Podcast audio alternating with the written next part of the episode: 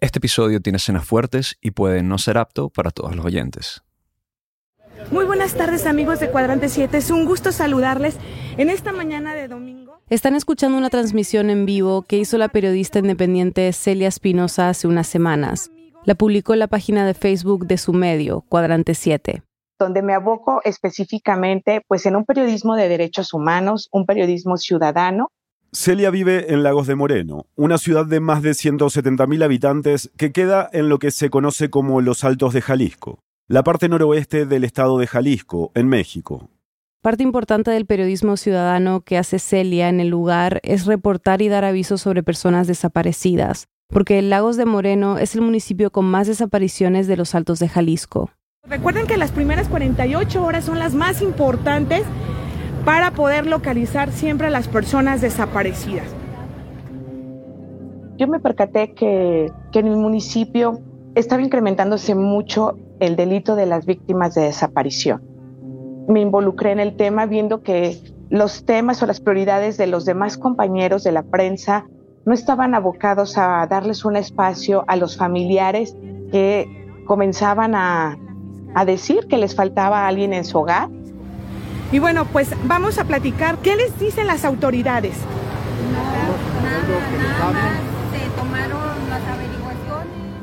Por el tipo de trabajo que hace Celia, es común que familiares de personas desaparecidas recurran a ella, incluso antes que a las autoridades, para que los ayude a reportar las desapariciones en Cuadrante 7.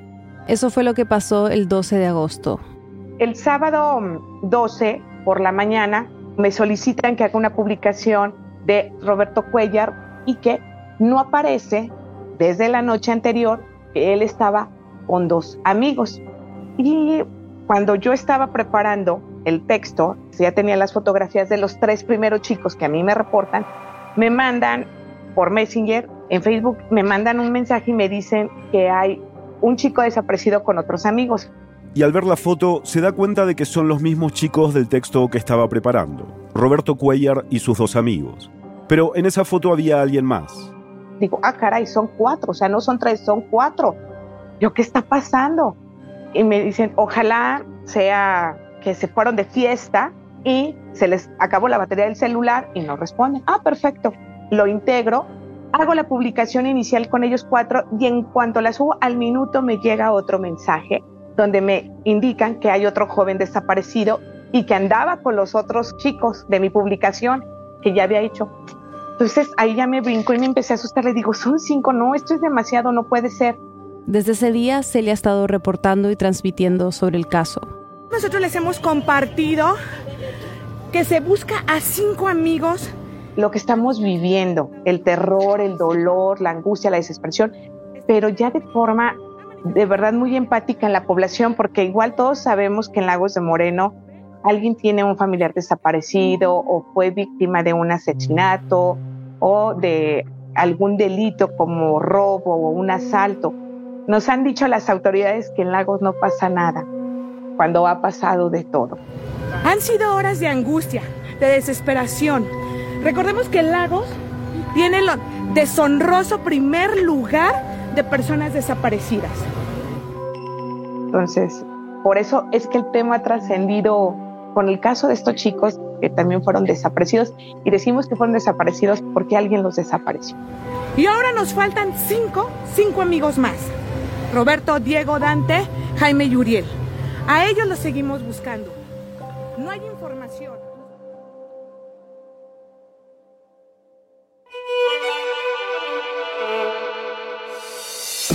Bienvenidos a El Hilo, un podcast de Radio Ambulante Estudios. Soy Silvia Viñas. Y yo soy Eliezer Budasov. Hoy, en el estado con más desaparecidos en México desde el inicio de la llamada guerra contra el narco, las repercusiones de un caso vuelven a poner a la luz el fenómeno de los secuestros para reclutar personas a la fuerza y el control territorial del crimen organizado. Es 1 de septiembre de 2023.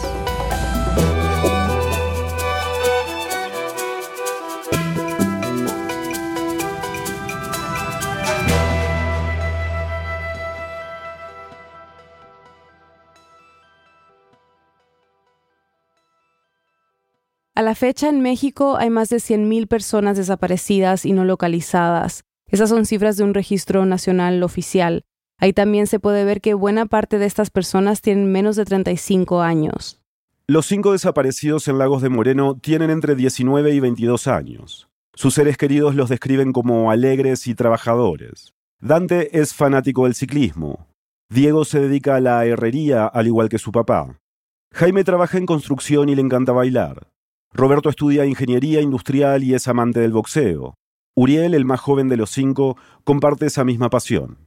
Son amigos de infancia y se habían juntado el viernes 11 de agosto para ir a la feria anual del municipio. Luego se habrían ido a otro lugar a menos de 5 kilómetros de la feria. Ellos se encontraban en una zona que se conoce como el Mirador de San Miguel. Es un área de esparcimiento, de recreación, en, le decimos nosotros, eh, en una zona de subida del municipio. En la forma es, es decir, como en una lomita, eh, esta se encuentra en la colonia San Miguel. Roberto, Uriel, Dante, Diego y Jaime se juntaban en ese lugar desde pequeños. Ahí iban a conversar o a hacer deportes. Los chicos estaban el viernes 11 de agosto, pues reunidos, hay unas escalinatas, estaban ahí ellos platicando. Uriel Galván se despide, él ya iba a su auto, que lo tenía estacionado. Pero se cree que Uriel nunca logró irse, porque su auto luego fue encontrado a 60 metros del mirador. Los familiares de los jóvenes le contaron a Celia que supieron sobre la desaparición gracias a un amigo que los estaba esperando. Él al ya no recibir mensajes es quien reporta y quien notifica que se quedaron de ver y no llegaron y ya no le responde, que no hay comunicación, que se perdió la comunicación. Cuando al día siguiente los familiares acudieron a Celia para que los ayudara a difundir que los jóvenes estaban desaparecidos, ella misma les dijo que avisaran a las autoridades. Les digo, ¿ya fueron a la fiscalía? No, vayan, vayan a la fiscalía, pongan su denuncia, es muy importante. Si pueden ir todos juntos inmediatamente, las primeras 48 horas son vitales para localizarlos, para saber dónde están con ellos y sobre todo localizarlos con vida. Vayan, por favor. Celia nos dice que los familiares estuvieron hasta casi la medianoche de ese sábado 12 de agosto en la fiscalía. Al día siguiente, el domingo, le avisaron a Celia que iban a hacer una manifestación. Si no lo hacemos visible, las familias no van a saber nunca qué pasó. Entonces, es una forma de presionar y es... Y optaron por hacerlo afuera de un estadio de fútbol, donde aquí en Jalisco, en el estado, se está llevando a cabo un torneo de fútbol que se llama la Copa Jalisco. Entonces, que iban a aprovechar porque querían visibilizarlo y que, pues, con presencia de medios de comunicación, esto trascendiera más. Decían que habían perdido el tiempo en la fiscalía y que no veían esfuerzos por buscar a sus hijos. El señor licenciado estuvo sentado mientras uno con inquietud. Nuestros hijos estuvieron en lugar equivocado. Ese domingo comenzaron los operativos policiales. En el mirador encontraron manchas de sangre, aunque no dijeron si pertenecían a uno de los jóvenes. Para el lunes 14 de agosto, la desesperación de los familiares y amigos de los cinco jóvenes empezó a aumentar. Entonces, decidieron volver a protestar. Y se programa una manifestación y un cierre de tráfico o de, de circulación vial en un punto importante donde confluyen varias vialidades. Ayúdanos a encontrarlo vivos se los llevaron, vivos los queremos. Pues es parte de las consignas, aquí están amigos, compañeros. Y ahí estuve con ellos cerca de una hora cuando llega el señor Armando Olmeda, que es el papá de Roberto, y que de alguna manera ha sido como el vocero o el portavoz de todo. Ahorita nos acaba de llamar la fiscalía que vayamos. Pues ya vamos. Vamos para allá. Ya vamos. Sí. Entonces, estando ahí, él recibió una llamada del psicólogo de la fiscalía del Estado y le dice que se vaya porque necesita a los padres de familia y necesita dialogar con él. Y entonces optan los manifestantes, pues, ir en marcha hasta las instalaciones de esta dependencia. Y bueno, vamos, y digo vamos porque yo iba junto con ellos ahí haciendo la transmisión. ¡Justicia! ¡Justicia! En eso, un grupo de amigos dicen que en, en el Facebook se publicó una fotografía de cinco jóvenes, que es la fotografía donde aparecen ellos de rodillas sobre el piso, con las manos amarradas hacia atrás y con una cinta gris en la boca. Y comienzan ellos a señalar que son los cinco chicos, que son los cinco amigos, la tensión incrementa y se empiezan a imaginar lo peor. amigos, hemos retomado la transmisión. Estamos afuera de la fiscalía. En la transmisión de Celia se escuchan los gritos de desesperación de los seres queridos de los jóvenes, porque además de las fotos también aparece un video donde se ve a uno de los chicos golpear a otro. Se oye una voz fuera de cámara obligándolo a hacerlo.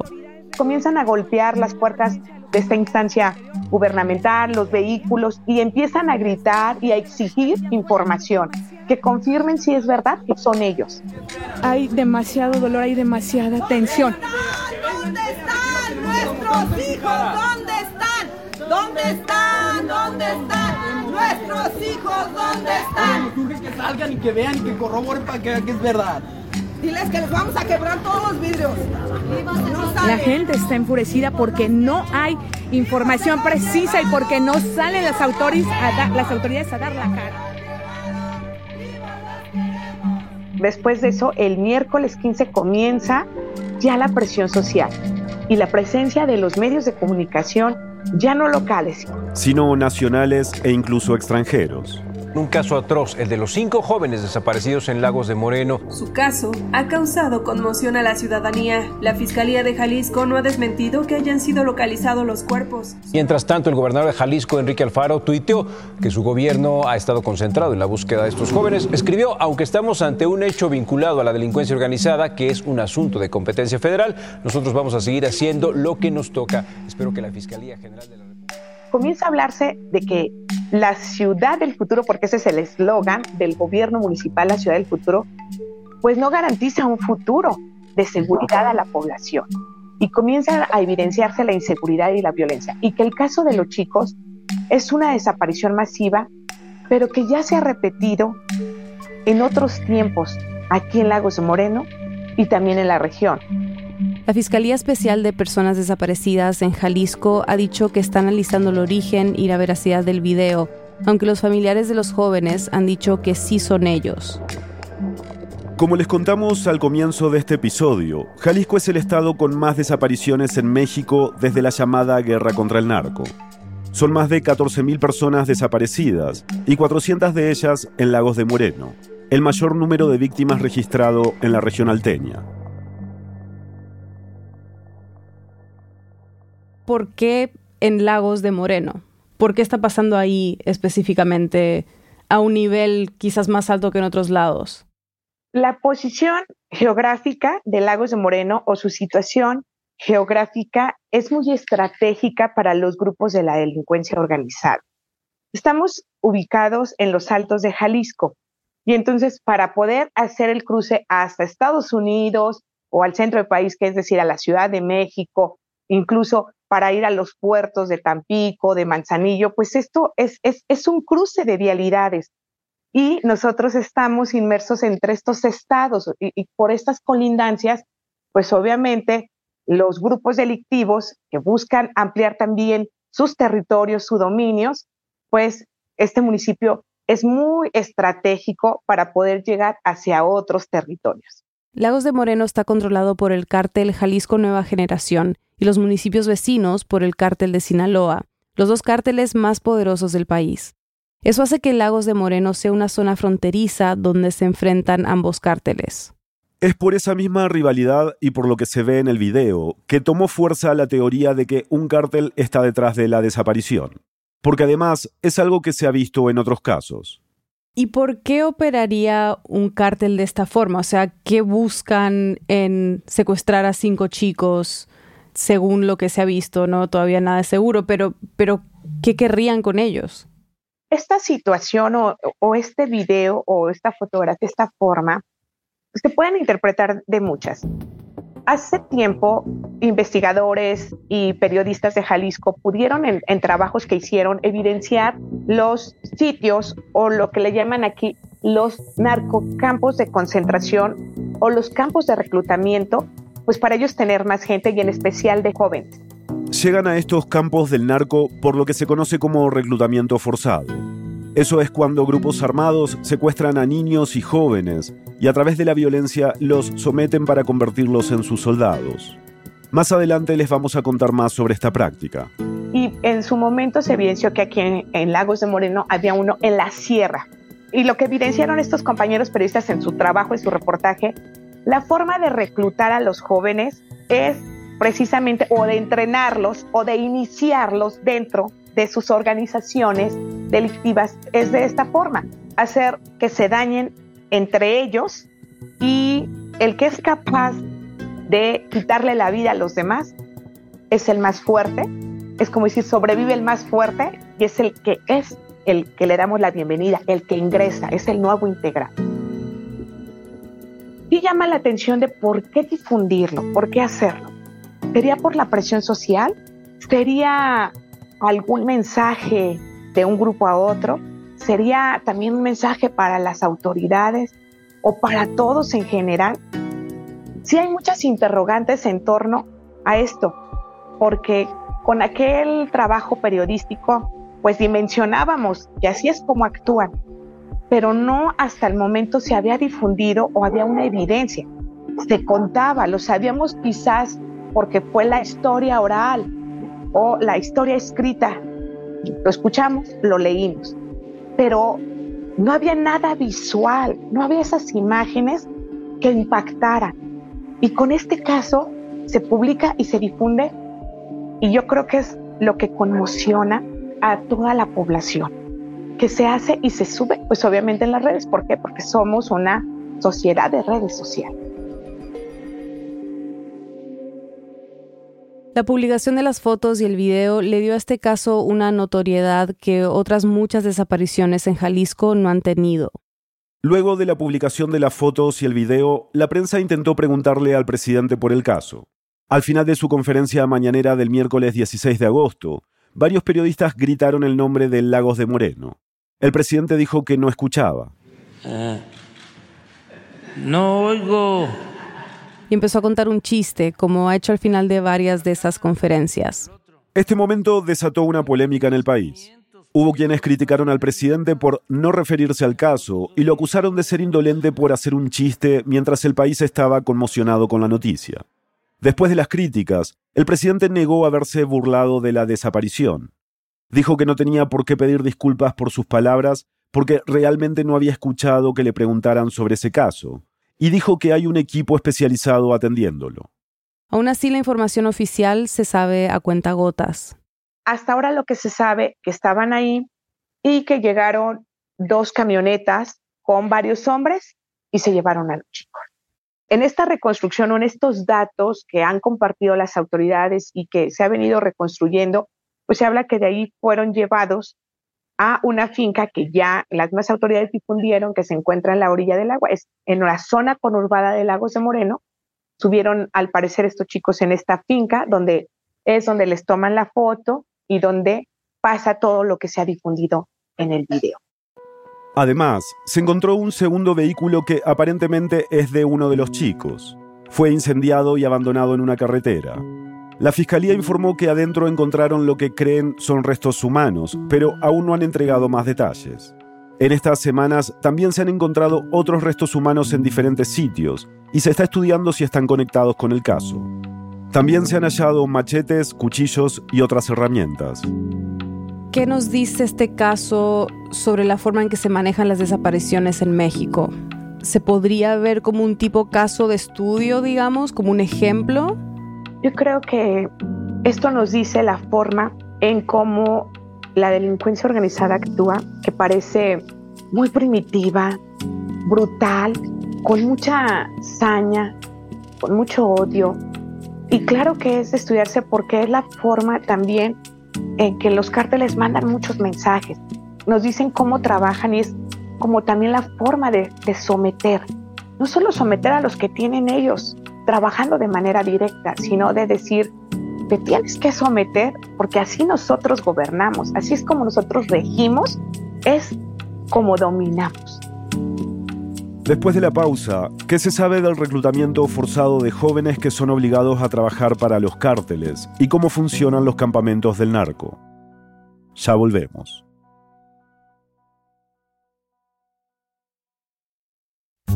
Hola, soy Daniel Alarcón, director editorial de El Hilo y productor ejecutivo de nuestro otro podcast, Raambulante. Ya estamos a pocas semanas de lanzar una nueva temporada en Raambulante y por eso quiero pedirte tu ayuda.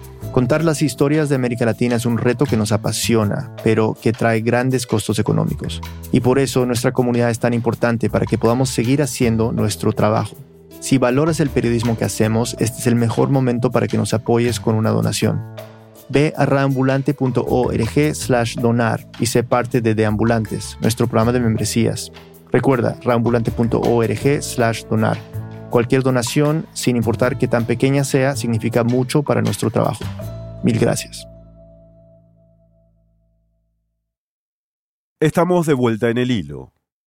En el segmento anterior mencionamos que las fotografías y el video que se relacionan con el caso de los cinco jóvenes de Lagos de Moreno recuerdan a una práctica que hacen los cárteles durante sus reclutamientos forzados. Por eso algunos expertos en seguridad sospechan que los jóvenes fueron secuestrados para obligarlos a unirse al cártel. Bueno, lo primero que tengo que decirte es que yo no creo que esté vinculado con reclutamiento forzado, pero sí sé por qué se sospecha que está vinculado con reclutamiento forzado. Ella es Alejandra Guillén, periodista independiente y docente universitaria en Jalisco.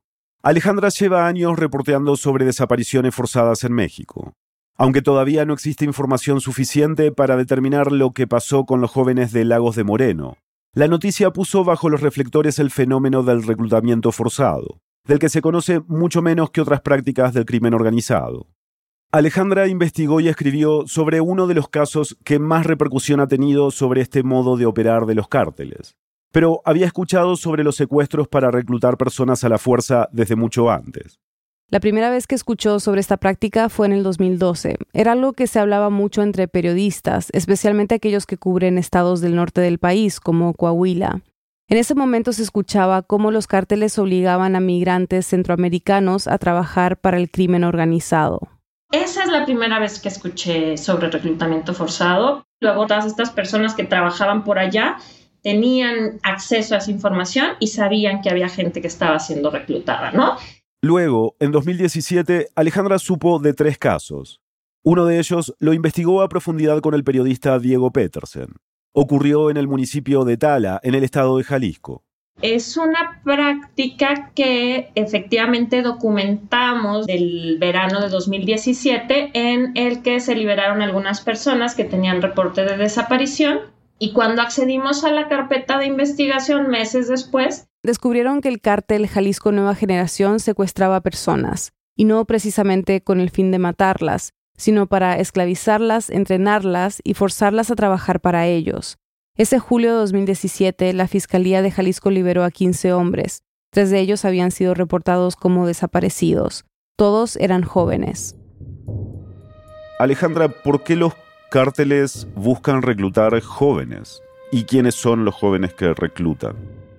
Pues yo creo que nos falta entender un poco la economía.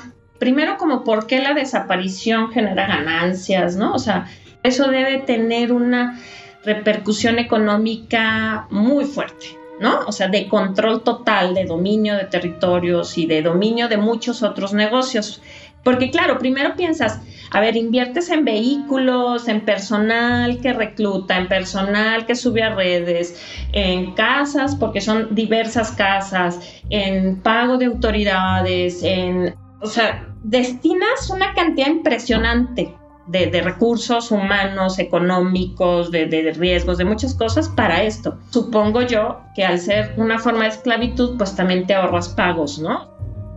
Mientras investigaba el caso de Tala, Alejandra analizó varias veces todos los perfiles de los reclutados.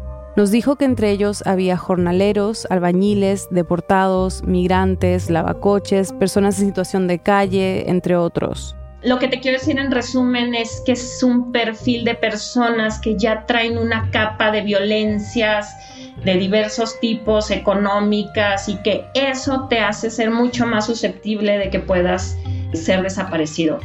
Es cierto que hay un espectro generalizado, que nadie estamos a salvo, pero también es cierto que está mucho más enfocado hacia sectores empobrecidos, de jóvenes sin estudios, ¿no? Eh, que no tuvieron acceso, a, es decir, que viven a salto en mata, ¿no? Sobreviviendo. Y luego Alejandra identificó un segundo perfil. De los jóvenes que fueron desaparecidos antes en Tala y en toda la región Valles, que las familias dicen es que se llevaron a los que eran fuertes, que eran campesinos, que saben del campo, que saben usar una escopeta, ¿no? Que eran como bravucones, como ciertos perfiles que ellos identifican que les pueden servir y no solo para ser sicarios. Y entonces, bueno, pues eh, es gente que les va a ser útil porque tienen justamente fuerza para trabajar, ¿no? Alejandra, ¿qué se sabe sobre cómo los reclutan? Con engaños, haz de cuenta que un poco la línea era con volantes que podían circular en físico, pero también en bolsas de trabajo de Facebook, tal cual. De ahí, haz de cuenta, decían, me interesa, te meto en un grupo, los metían en un grupo y les decían, empiezas el lunes, te vas a ir a entrenamiento, porque era como para guardias de seguridad. Entonces, bueno, sonaba como que sí, ¿no? Dile a tu familia que te vas a ir a un entrenamiento, que no vas a tener contacto con ellos durante un mes, que no se preocupen, este, vamos a pasar por ti a tu casa. Y así es como desaparecieron algunos de los jóvenes del campamento de Tala en 2017. Pero Alejandra dice que también hay otras estrategias de reclutamiento un poco menos planificadas. Yo creo que en las zonas donde están así, en, pues así, como en situaciones frontera de guerra tal cual, lo hacen en caliente, ¿no? Necesito 20 ahorita, llévatelos, por la, el avance territorial que llegan y se los llevan, o sea, ya es una cosa de ahorita necesito y me voy a llevar a 10. Ve por ellos, ¿no? Los que te encuentres. Entonces yo creo que tienen diversas modalidades y otras que no conocemos porque no hemos podido hablar con los sobrevivientes. Hay otros que, según Alejandra, ingresan a los campamentos por voluntad propia. Pero esta es la excepción. La mayoría de las personas entran a este mundo por engaño o por la fuerza. No es que el país tenía 100.000 sicarios, ¿no? Tienes que construirlos, pues, tienes que apostarle a tener esas subjetividades. Y, y, bueno, pues ahí hay un trabajo importante y bien pensado, ¿no? Como del cártel, pero pues para pensar en eso, que no es como que estaban ahí disponibles esperando a que esto empezara, ¿no? Claro. ¿Nos puedes contar un poco brevemente cómo funcionan en general estos campamentos de reclutamiento forzado? Los meten a casas donde ya tenían a 20, 30, o sea, como que lo hacían masivamente. Los tienen ahí miados, cagados, con hambre, ¿no? Pues en un estado crítico de sobrevivencia donde tampoco vas a tener solidaridad de tus iguales. O sea, eso como que es también una estrategia muy fuerte y muy bien pensada de que esperarías que con los otros haya, ¿no? Reciprocidad, solidaridad y todo lo contrario, porque digamos está diseñado para que esté en sobrevivencia y entonces te vayas a pelear un pedazo de pan si es que hay un pedazo de pan, pero también que pelees por tu vida y en esto implica ganarse la confianza de los superiores y maltratar a los otros. Alejandra investigó que a lo largo de su estancia en estos campamentos, los hombres van pasando de casa en casa. Todas son como casas en obra negra, ¿no? Que están como por afuera de los poblados, pero en todos los casos tienes que pasar por los pueblos. A diario los ponen a hacer ejercicio, a trabajar, construyendo casas y acarreando agua. Un hombre que logró escapar le dijo a Alejandra que la situación de precariedad mejora cuando cambias de casa. Por ejemplo, llega un momento en que tienen duchas para bañarse, pero el trato siempre es el mismo. O sea, todo esto obviamente ya es una cadena de maltratos, de que sepas que estás dominado. O sea, es muy importante comunicar la dominación y pues es una disciplina como sí muy militar de comunicar que nadie puede hacer algo que se salga de lo establecido porque va a morir de manera pues cruel. Y así es más o menos la dinámica hasta que los hombres van ascendiendo de rango. Para sobrevivir hay que ganarse la confianza de los jefes. Y pues muy frecuentemente pasaba esto, ¿no? De que ¿dónde está Juan? No sé. Y Juan ya era de los... Estaban clasificados como los iniciados, los seminuevos. Y los viejos. Son tres clasificaciones. Era una estructura jerárquica de manera que los iniciados eran los recién llegados, pero por ejemplo Juan ya era de los semi-iniciados que sentía un poco de confianza porque ya, pues digamos que ya incluso le, ya había ido a su casa y vuelto, ¿no? Eh, eh, eh, los semi-iniciados es porque ya habían logrado ese nivel de confianza, entonces los entrenan y de ahí pues no sabemos realmente qué más. Alejandra cuenta que durante el entrenamiento los someten a pruebas atroces. Los ponen a pelear entre ellos y el que va cayendo, pues finalmente le dan el tiro de gracia o algunos sí morían por los golpes. Esta práctica en realidad tiene que ver pues con varias cuestiones, ¿no? Que yo creo que tenemos todavía que analizar bastante, que es cómo construyes sicarios de personas que tienes privadas de su libertad. O sea, tienes que trastocar primero como su subjetividad, este, lo, lo, que la gente de ahí de la zona dice romperles el alma, ¿no? Pues es una práctica de crueldad, digamos, como tremenda, en la que puedes primero entrenar a los que quedan vivos para que sean sicarios, pero no solo los entrenas, sino que los haces parte de esto o sea, convertirlos en parte del cártel, que dejen de ser víctimas para convertirse en victimarios. Les piden a los que sobreviven que arrastren los cuerpos hacia lo que ellos llamaban los elotes, a echarlos a los elotes, que es en realidad echarlos el uso del fuego para pues concretar esta desaparición, ¿no? Les piden pues cosas muy tremendas, ¿no? De cortar cuerpos, para que los acomoden y entonces de esta manera tienes como varias cosas, o sea, como el mensaje de crueldad, de lo que te puede pasar si no te sometes a ti o a tu familia. Y por otro lado, entrenas a las personas para que puedan irse familiarizando con esto. Por esta clase de prácticas crueles es que Alejandra y otros ven similitudes entre lo que pasó en Lagos de Moreno y el reclutamiento forzado. Sin embargo, como dijo hace algunos minutos, ella no cree que este sea el caso por la cronología de los eventos. Alejandra nos contó que los que sobreviven a esta experiencia y lo pueden contar son usualmente personas que han podido escapar. Y podríamos pensar que estos hombres regresan a sus vidas, pero Alejandra cree que en realidad nunca terminan de hacerlo. Pues como cualquier sobreviviente que pasa como una experiencia concentracionaria de alguna manera, ¿no? Por todo lo que se vive.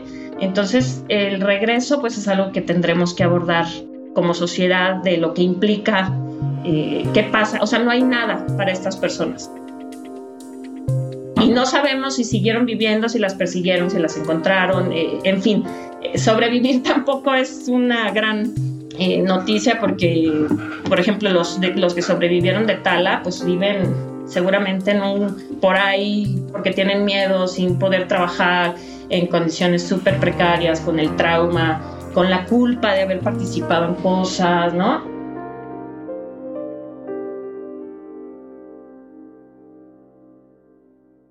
Desde hace una década han desaparecido más de 75 mil personas en México, casi tantas personas como para llenar el estadio de Maracaná.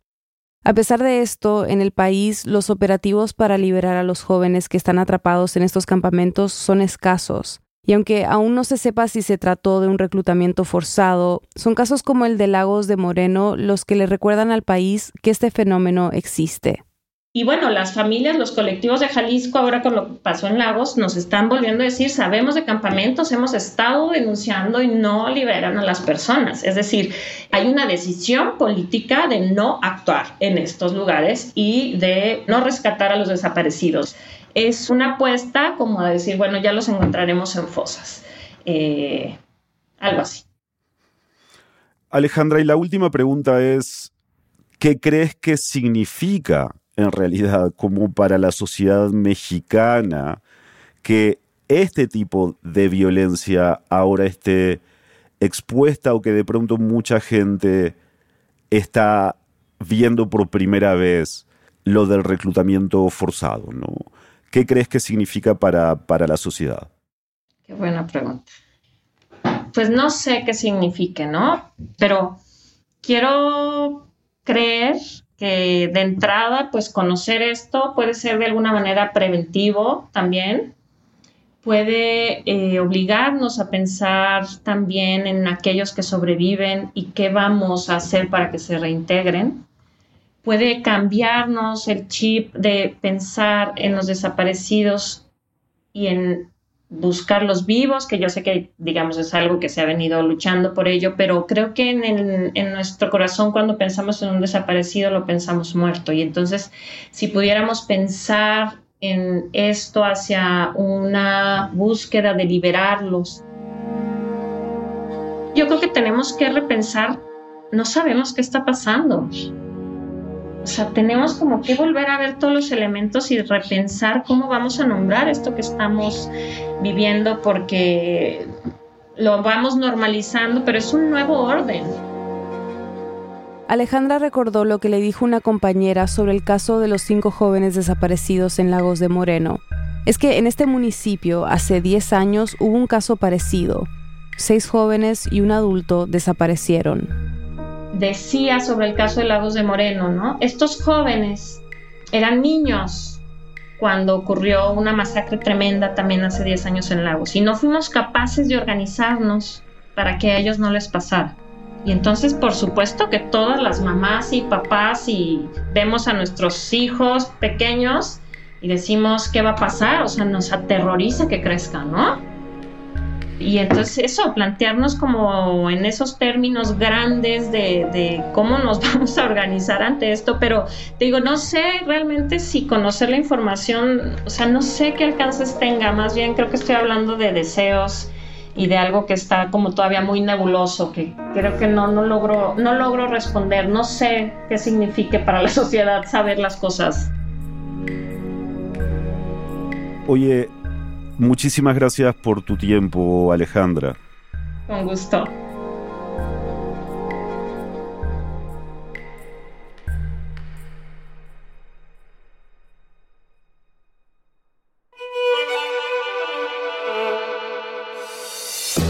Este episodio fue producido por Mariana Zúñiga y por mí.